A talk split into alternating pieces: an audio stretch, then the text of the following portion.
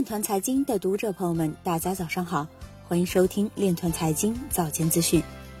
今天是二零一九年三月三十一日，星期日，农历亥年二月二十五。首先，让我们聚焦今日财经。加拿大一石油公司利用开采石油产生的废弃天然气，为 BTC 挖矿提供动力。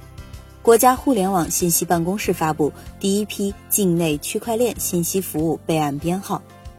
广州互联网法院上线基于区块链技术的智慧信用生态系统。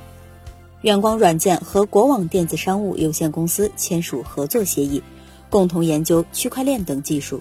济南先行区鼓励支持区块链等技术推广应用，最高给予三百万奖励。阿里或将推出基于区块链的捐书项目。苏宁年报再次提到区块链，部分应用已经落地。区块链重点实验室落地国家电网。长江商学院曹辉宁表示，没有币的区块链就是一个软件服务。新北市长表示，新北将持续推动并引入区块链，办理国际有机认证互通系统。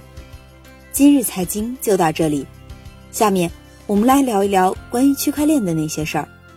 据星球日报消息，昨日网信办发布第一批一百九十七个境内区块链信息服务备案编号，除了腾讯、易账通、微众银行、爱奇艺、京东、百度、金山云、蚂蚁金服、华大基因、好未来等巨头及其子公司，还有哈希未来、布比、维链、万象等区块链项目注册公司。其中，备案数量最多的四个城市分别为北京六十三家、杭州五十一家、深圳三十七家、上海十九家。此外，BATJ 中，京东备案服务数最多为四项，百度布局三项，腾讯两项，蚂蚁金服为一项。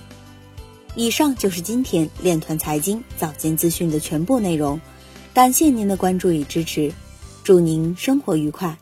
我们明天再见。